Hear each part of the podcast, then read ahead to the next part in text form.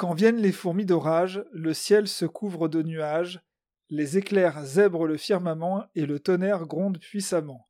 Les fourmis cherchent un abri, sous une feuille ou un épi, elles se serrent les unes contre les autres et attendent que la pluie cesse de battre.